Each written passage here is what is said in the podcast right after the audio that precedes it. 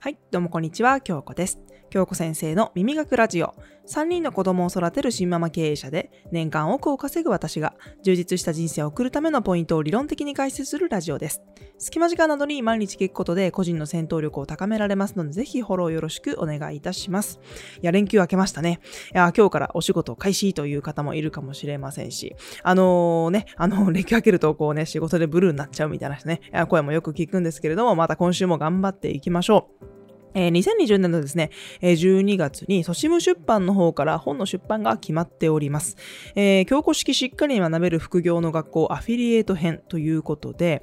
確かクリスマスあたりの発売になるかと思います。年末年始に時間があるかと思いますので、何かこうゆっくりと本読んだりとか学習する時間に当てていただけたら嬉しいです。えー、Amazon とか楽天の方でも予約開始しておりますので、予約特典ついてますので、あのー、早めに予約していただけると嬉しいなと思っております。さて、連休明けのね、しょっぱなから行くんですけれども、えー、今日はですね、結果を出せない人がやっていることトップ3ということで、次のチャプターからお話をします。はい。それでは、え、結果を出せない人がやっていることトップ3ということでお話をしていきます。いやーね、な、こう、何々をやっていけないとか、こういうね、人がやっていることっていうのをね、こう聞きたいですよね。で、私も、まあ結果をこう、出せたものと出せなかったものってやっぱりあるんですよね。なんかこう、皆さんには、なんか綺麗な部分しか見せてないみたいな、うん、そういう状況かもしれないんですけど、やっぱりこう今、少なからず成功している人とか活躍している人っていうのは、見えている部分は氷山の一角です。その、えー、氷山の一角が見えてる部分ですよね。で、見えていない部分で、たくさんの失敗とか、えー、そういうものをしているかなって思うんですね。で、実は私も、あの、その方が多いかなと思っていて、まあ、やっぱりね、まあ、そういう失敗の過程を見せるっていうのも大事かもしれないんですけれども、何かこう、サービスをね、展開したりとか、まあ、こう、提供している側ってなった場合には、やはりこう、整えたりとかね、えー、しっかりするっていう部分が必要になりますので、あのそういうところは必要なのかなと思ったりします。で、まあ、皆さんこう何かに取り組んでいる方っていうのが多分多いと思います。大人になってこういうことを初めて始めたとか、うん、今日ね、今日からフリーランスですという人もいるかもしれないんですけれども、まあそういった中で、なんでこうやっているんだけど、結果が出ないのか、うん、そういうお問い合わせもよくいただきます。やってるんだけど結果出ないんだけどっていうことですね。で、そのことは私が考えるには3つぐらいあるかなと思ってるんですね。トップ3発表していきたいと思います。まず1つ目が、努力の方向性が間違っているっていうことですね。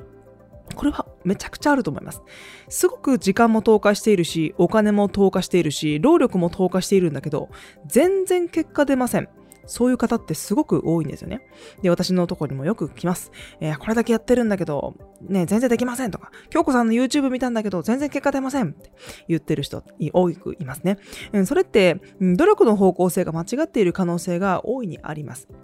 うん、例えば、例えばですけど、まあ、自分じゃあアフィリエイトとかブログをね、やってみようと思って、まあ、向いていると思って努力したとしましょう。じゃあ、そのアフィリエイトをやるために、ブログをやるために、まずプログラミングを勉強しようっていうのは、どうだと思います？うん。ねアフィリエイトとかブログやりたいのに、なんでプログラミングなんだ？っていうね、ちょっと感じしますよね。うん、これってちょっと努力の方向性が間違ってるっていうとこなんですね。確かにアフィリエイトとかブログってプログラミングの知識が全くゼロかって言ったらそういうわけじゃないんですよ。HTML とか CSS を触ったりとかしてサイトとブログ整えていったりとか、うん、UI、UX っていうとこを考えていかなければいけないので、プログラミングができたに越したことはないんですけど、一番最初にやるべきことってプログラミングですかって言ったらそういうわけじゃないですよね。例えば、うん、アフィリエイトとかブログ、まあ、これからはね、一人一つのウェブメディアを持つっていうことを私すごく大事だと思ってるんですね。で、そこでアフィリエイトとかブログで一番最初にじゃあ何が必要かって言ったら、キーワード選定の方法とか、SEO って一体何とか、うん、そういった知識とかね、セールスライティングの書き方とか、そういったところなのかなって思ったりするんですね。プログラミングより先に、えー、ワードプレスの立ち上げ方とか、ドメインの取り方とか、さっき言ったキーワード選定とか、SEO とか、ライティングの仕方とか、そこを学んだ方が絶対ですよね。うん、プログラミングを学んでいるその努力、その努力の方向性がちょっと間違っているんじゃないかなって思うんですね。うん、その努力する方向性が合っているかどうかってちょっとわからなくなるときありませんか？うん。それって常にチェックする必要があるんですね。うん、例えば、広い海にね、こう放り出されたとしましょう。で、船に乗っていると。うん、そしたら、自分の場所とか、うん、どこに向かっているかってわかんなくないですか？すっごく広い海だったらわかんないですよね。そうなったら、こう、コンパスとかを出して、今の居場所の確認とか、え方位の確認とか、えー、どれだけ、ね、どこに進んでいるんだろうかとか、確認しながら進みますよね。それって、努力も同じなんです。まるで一緒です。うん、確かにね、こう行動してみて、がむしゃらに努力するのが大事だそういう声もあるのも事実です。うん。確かに、あの、何か行動を起こすっていうのは大事なんですけど、方向がわからなくなっちゃったら、ちょっと大変なことになっちゃうんですよね。ですので、今いる自分がいる場所、うん、ここ、今ここなんだと。自分はここに向かってるんだっていうところ、方向性が正しいかどうかっていうのは常に確認しておいた方がいいのかなと思ったりします。で、そして、その試した努力、そのままにせずに、私は必ず PDCA を回してほしいなって思うんですね。PDCA っていうのは、プラン、do、チェック、アクションのことを意味します。プランっていうのは何かこう計画を立てること。で、do っていうのは実行に移す。で、チェック、実行してみたんだけど、それって実際どうだったのっていう評価を行うことですね。で、アクションというのはまだ、えー、行動を起こすときのための改善点を出すって感じです。うん、目標設定した上で実践して結果を評価して改善を加える。まあ、これが PDCA サイクルっていうものですよね。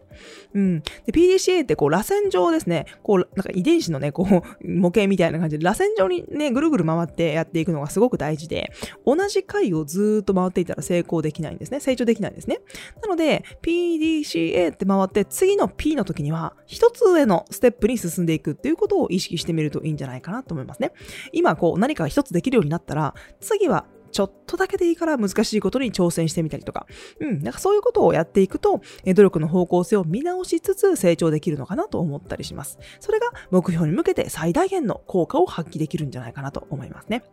で、二つ目、えー、結果を出せない人がやっていることの二つ目。二つ目は、努力することが目的になっている人です。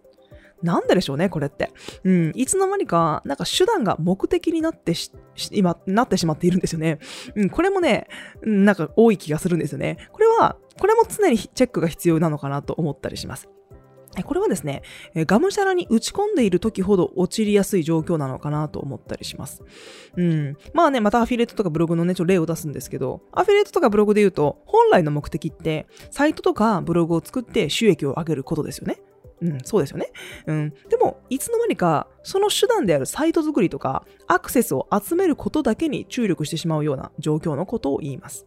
うん、確かにね、どんなことでも最初は数が必要です。もちろん努力も必要なんですけど、中にはね、こう頑張った自分に満足してしまって、やった気になってしまう。うん。なんか、俺ってこれまでやったんだぞ、みたいな。ここまで、俺私はできたんだから、みたいな。うん。そういう気になってしまうのもよくあるかなって思いますね。